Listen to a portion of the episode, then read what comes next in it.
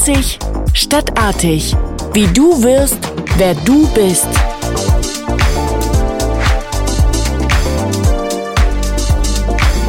Hallo und herzlich willkommen zu den Einzig stadtartig Praxistipps. In dieser Folge geht es darum, wie wir Pilot bzw. Pilotin unseres Lebens werden.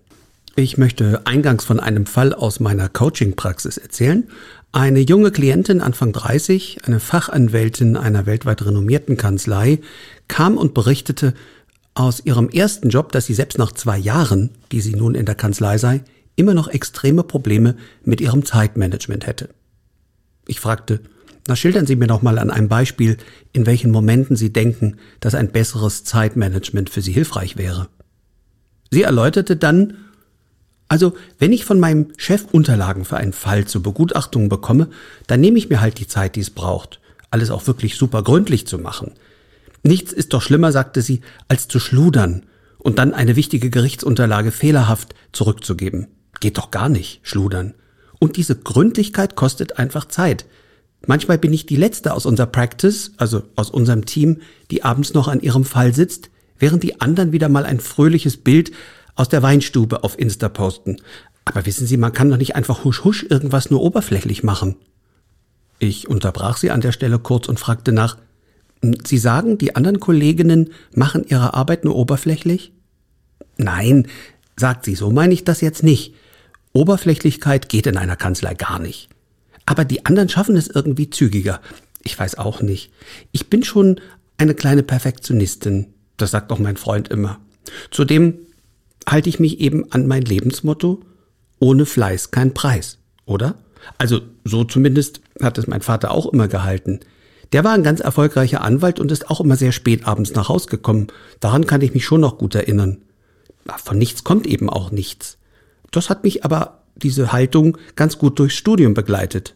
Und trotzdem möchte ich jetzt an das Thema Zeitmanagement ran. Vielleicht haben Sie da irgendein Tool? Ich sagte, ja, also ich verstehe Sie sehr gut. Sie machen Dinge sehr gründlich, wie ich höre, und Genauigkeit ist Ihnen wichtig. Das passt ja absolut zu Ihrer Rolle und zum Job als Anwältin. Also wenn ich mir vorstelle, ich würde Sie beauftragen, dann würde es mich sogar sehr beruhigen zu wissen, dass Sie als meine Anwältin alles sehr korrekt machen und immer den fachlichen Blick auf die Details behalten. Was Sie selbst schildern, ist ja Ihr Eindruck, dass Sie Ihre Arbeit zeitlich nicht so ausgeglichen wie die Kollegen organisiert bekommen. Deswegen verstehe ich ja auch den Impuls, nach Zeitmanagement zu fragen und wir können ja gleich mal schauen, was für Sie dahingehend hilfreich wäre. Doch neben dem sehr korrekt und genau sein wollen, treibt sie offenbar, so habe ich ihr dann gesagt, ein weiteres Muster an. Ich höre nämlich was durch wie nur wenn man immer angestrengt arbeitet, am besten lange und bis spät abends, nur dann ist man fleißig und nur dann winkt der Erfolg. Ist da was dran? Da sagte sie spontan, ja, ganz genau. Ein anderer Spruch fällt mir nämlich gerade ein, der bei uns zu Hause auch galt. Das Leben, vor allem die Arbeit, besteht zu 90 Prozent aus Transpiration, nur zu 10 Prozent aus Inspiration. Ah, okay, sagte ich. Dann darf ich Sie mal fragen, wie geht's Ihnen denn, wenn Sie über diesen Satz nochmal nachdenken? Was fühlen Sie denn? Da wurde sie erst ein paar Sekunden still und nachdenklich, atmete tief ein und aus und sagte, also ich fühle mich sehr angestrengt, das laugt mich alles irgendwie gerade sehr aus, wenn ich über die Transpiration nachdenke. Ja, soweit der kurze Rückblick aus dieser einen Coaching-Sitzung vor einigen Monaten. Ich möchte mit euch zum einen über den Wunsch der Klientin sprechen, ein Tool, wie sie es nennt, zum Zeitmanagement zu erhalten und zum anderen meine Idee mal teilen, was überhaupt dahinter steckt dass es bei ihr zu diesem Stress und zu diesem zeitlichen Druck kommt. Meine Erfahrung aus vielen Trainings ist, dass wenn Trainingsteilnehmer in Leadership-Seminaren oder auch äh, in Coachings nach sogenannten Tools fragen, verstehe ich das erstmal gut, denn die Frage zeigt, dass sich jemand ja sehr ernsthaft mit einer für sie oder für ihn ungünstigen Situation beschäftigt und offenbar alleine nicht weiterkommt. Der konkrete Wunsch nach einem Tool ist der Wunsch, schnell Abhilfe zu bekommen. Quasi der Griff nach der Kopfschmerztablette für die ungünstige Situation. Wichtiger jedoch, als nur das Symptom zu therapieren, wäre es, den möglichen Ursachen der Zeitnot, in diesem Fall auch des Stresserlebens auf den Grund zu gehen. Und das machen wir jetzt mal gemeinsam. In meinem letzten Praxistipp sprach ich über die Entstehung des menschlichen Selbst. Das menschliche Selbst, das in der Kindheit begonnen hat, sich auszuformen, durch Beobachtungen des Kindes, der Umwelt und in Resonanz mit anderen Menschen, also meist den engen Bezugspersonen der Eltern, entsteht eben auch durch Beobachtungen, durch Sätze, die das Kind hört und Schlussfolgerungen, die es daraus zieht. Versetzen wir uns doch mal ein paar Minuten in die Welt des kleinen Kindes oder des Säuglings. Dieses Kind ist umgeben von riesigen Wesen, die eine Sprache sprechen, über die es noch nicht verfügt. Sein Überleben hängt davon ab, inwieweit ihm diese Wesen geben, was es an Zuwendung und Nahrung zum Überleben benötigt. In dieser unübersichtlichen und von großer Abhängigkeit und auch existenzieller Angst geprägten Situation braucht das Kind dringend einen überschaubaren Rahmen, etwas Verlässliches. Was macht es das Kind? Es sortiert sich die vielen neuen Erfahrungen und Eindrücke in einer ihm möglichen Form, die eine hilfreiche Struktur darstellt. Also eine Art Landkarte der Welt mit Bedienungsanleitung. Und das Interessante ist, dass diese Landkarte, die wir als Kinder gemalt haben in unserem Kopf und diese Bedienungsanleitung bis ins Erwachsenenalter hineinreicht. Es sei denn, wir lernen neu und wir lernen um. In der Transaktionsanalyse nennt man diese Landkarte und die Bedienungsanleitungen einen Bezugsrahmen. In diesem Bezugsrahmen wird gespeichert das Bild, wer man ist, wie man andere Menschen erlebt, was man überhaupt von der Welt zu erwarten hat und wie man Dinge demnach am besten zu machen hat. Und diese Bedienungsanleitung wird Teil unseres Selbst. Das Problem ist nur und das Absurde fast, dass wir als Erwachsene, obwohl wir wissen, wir sind erwachsen, häufig gerade in Stressmomenten unbewusst die alten Muster wieder hochholen und diese frühen gespeicherten Erfahrungsmuster wieder nutzen, obwohl wir keine Kinder mehr sind. Und ein Teil dieses Bezugsrahmens sind die Antreiber. Und dieses Antreibermodell möchte ich euch kurz vorstellen. Antreiber sind verinnerlichte Anweisungen aus der Kindheit, denen wir bis heute oft fast zwanghaft folgen. Antreiber dienten, wie gesagt, einmal dazu, das Leben in der Kindheitsfamilie zu erleichtern. Sie waren unsere damalige Bedienungsanleitung, weil wir als Kleinkinder noch keine Reflexionsmöglichkeiten hatten und mit dem Antreibermuster versucht haben, den Stress zu bewältigen. Nur eben heute zum Teil unbewusst diese gleichen Antreiber wirksam sind. Es gibt einen sogenannten Antreiber-Fragebogen. Den könnt ihr auf meinem Blog zum dritten Praxistipp auf der Website von Politos einmal runterladen.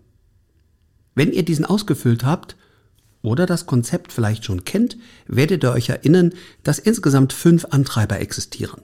Sei perfekt, sei stark, streng dich an, beeil dich, und mach es allen recht.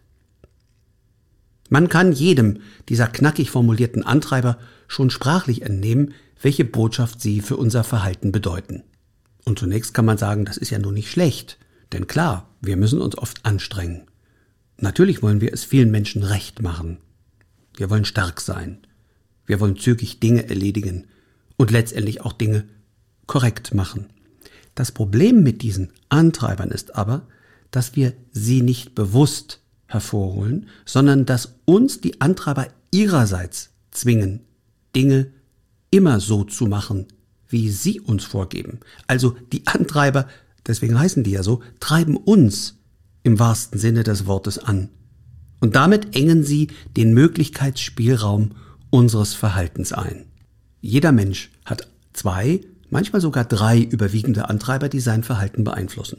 Also wenn ihr den Fragebogen ausgefüllt habt, werdet ihr sehen, dass es ja in keiner Spalte null Punkte gibt. Das heißt wiederum, dass wir alle Antreiber prinzipiell in uns angelegt haben. Eine hohe Punktzahl heißt dann, anders als im Studium oder in der Schule, nur nicht, dass es besonders günstig ist, sondern eine hohe Punktzahl bei Antreibern deutet vermutlich eher auf eine überzogene Ausprägung des jeweiligen Antreibers hin. Hohe Punktzahlen also zeigen an, wo eure Hauptantreiber sind. Und die schauen wir uns jetzt mal im Einzelnen an. Wer zum Beispiel den Antreiber sei stark bei sich verortet, gehört zu den Menschen, die sich ungern anmerken lassen, was in ihnen vorgeht.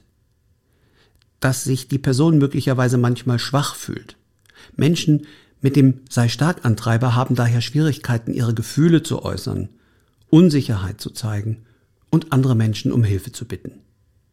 Die positive Seite des Antreibers ist, die wirken souverän, die Leute. Die geraten nicht schnell in Panik und sind wie ein Fels in der Brandung. A strong shoulder to cry on, könnte man sagen.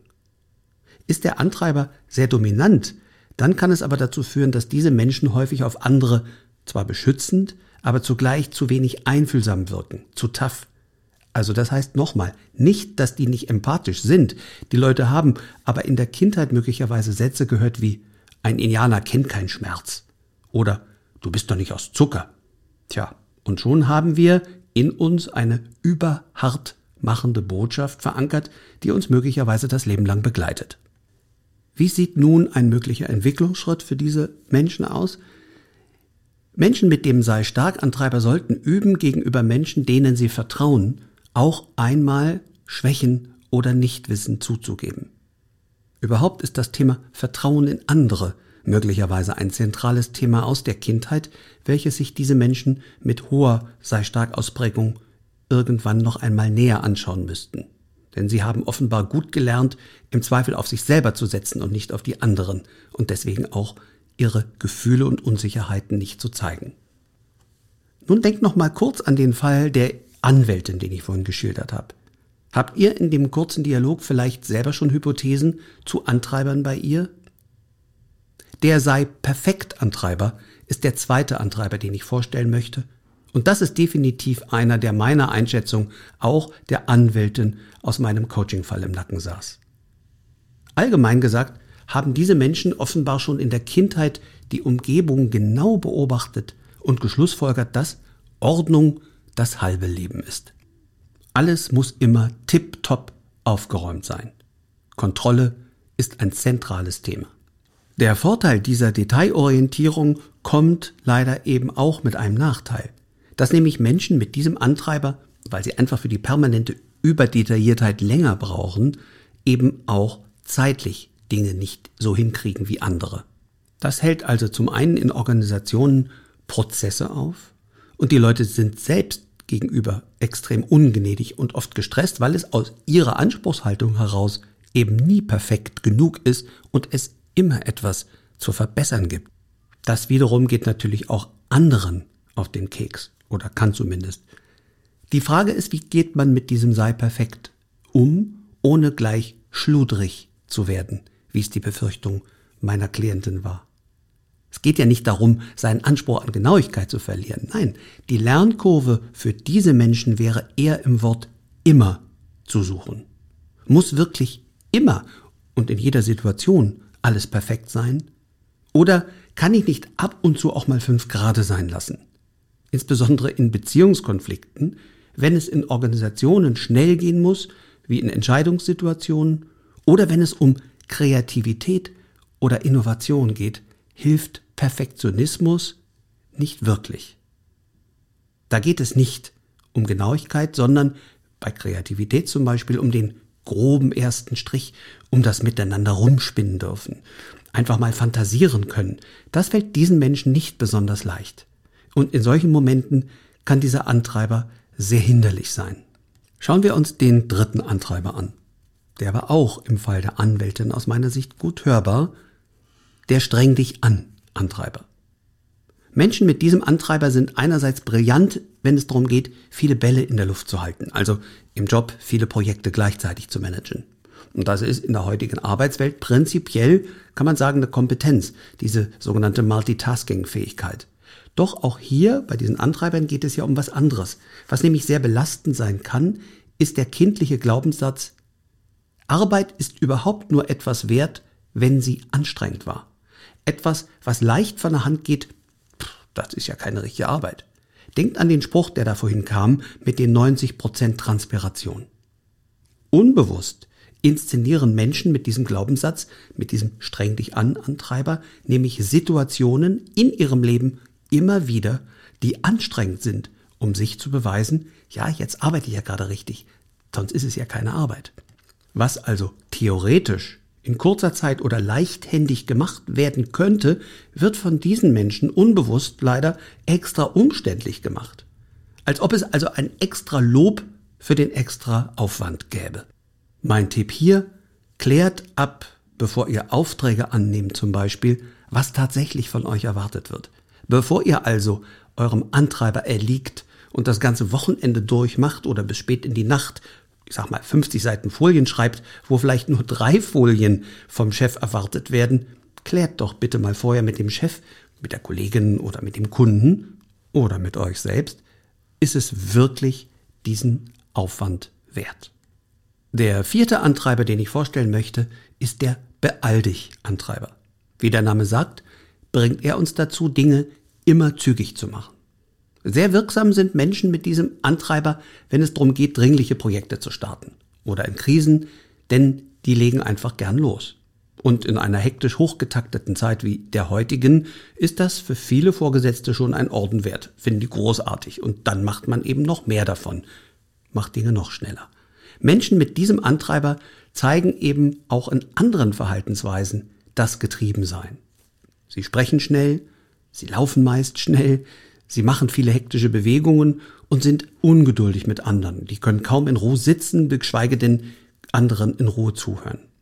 Und oft machen sie dadurch sich selbst völlig kirre und die anderen um sie herum auch völlig verrückt mit ihrer Hektik.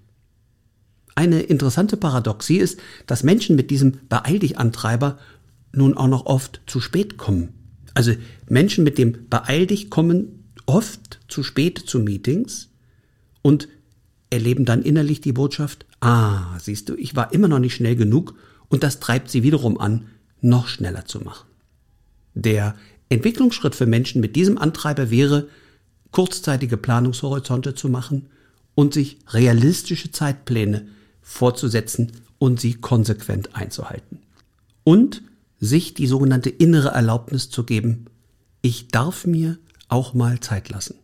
Heute darf ich erst durchatmen und gehe dann gemächlich und entspannt und ohne Hektik an meine Arbeit. Probiert es doch mal aus. Was am Anfang wie eine Selbstfolter wirkt für diese Leute, bringt langfristig den Puls und den Blutdruck runter und ihr werdet sehen, die Arbeit gelingt nicht etwa schlechter oder langsamer, sondern sogar viel effizienter. Der fünfte und letzte Antreiber, den ich ansprechen möchte, ist der Mach es allen recht Antreiber. Menschen mit diesem Antreiber haben vermutlich schon in der Kindheit gelernt, Rücksicht zu nehmen. Auf Vater, auf Mutter oder auf jemanden, der besondere Zuwendung oder Fürsorge brauchte. Diese Menschen haben gespeichert und gelernt, sich selbst zurückzunehmen. Die eigenen Wünsche zurückzustellen. Menschen mit dem Mach es allen Recht Antreiber sind für andere immer da. Das macht sie natürlich einerseits sehr sozial und empathisch und das sind ganz, ganz tolle Teamplayer. Diese Menschen fühlen sich nämlich gut in andere ein, haben ein ganz, ganz feines Radar für die Stimmung im Raum und erkennen schneller als andere und sehr viel verlässlicher, wo von wem Hilfe gebraucht wird und wie man die gibt. Das heißt, die sind, das ist der positive Teil, immer für andere da. Der Nachteil ist, sie sind für sich selbst nicht da. Sie haben Schwierigkeiten, Nein zu sagen, also sich abzugrenzen. Ihnen macht das Ansprechen von Konflikten nicht wirklich Freude, denn der Wunsch nach Harmonie, nicht aus der Gruppe gestoßen zu werden, dominiert. Sie sind zu wenig für sich selbst da. Diese Erlaubnis haben sie als Kinder viel zu selten bekommen. Der Entwicklungsschritt für diese Menschen ist es daher, sich nun als Erwachsene, die sie ja Piloten des Lebens werden wollen, diese Erlaubnis endlich selbst zu geben. Die eigenen Wünsche zu äußern, wenn man merkt, man hat zum Beispiel selber keine Kraft mehr, auch Nein zu sagen. Oder Konfliktlösungsfähigkeit wäre etwas, was diese Menschen trainieren müssen, um nicht immer in einer Opfer- oder einer Retterrolle zu enden. Ja, und nun kommen wir nochmal auf die Ausgangsfrage dieser Episode zurück. Wie werden wir Piloten unseres Lebens? Ein Schritt dahin ist es, das eigene Cockpit zu beherrschen, um mit dem Bild weiterzugehen. Das heißt, wir sollten unsere eigenen Steuerungsinstrumente lesen und nutzen lernen. Gedanken, Gefühle und unser Verhalten. Wir sind nicht mehr vier oder fünf Jahre alt. Wir brauchen nicht mehr Mami und Papi, die uns Anweisungen und Antreiber geben, wie wir die Dinge zu machen haben. Es wird Zeit, das erwachsene Ich zu programmieren. Und der Code, könnte man sagen, der Schlüssel dazu ist die innere Erlaubnis. Wir dürfen uns als mündige Menschen die innere Erlaubnis geben, Dinge so zu machen, wie wir sie für angemessen halten, ohne uns treiben zu lassen. So entstehen Wege in die innere Freiheit und die größere Gelassenheit im Job. Also, man kann sagen, das ist der erste Pilotenschein auf dem Weg zum Piloten des Lebens zu werden. Das war einzig stadtartig der Praxistipp. Schön, dass ihr dabei wart. Ich freue mich auf ein Wiederhören und sage Tschüss bis bald. Ich bin Kai Kochmann.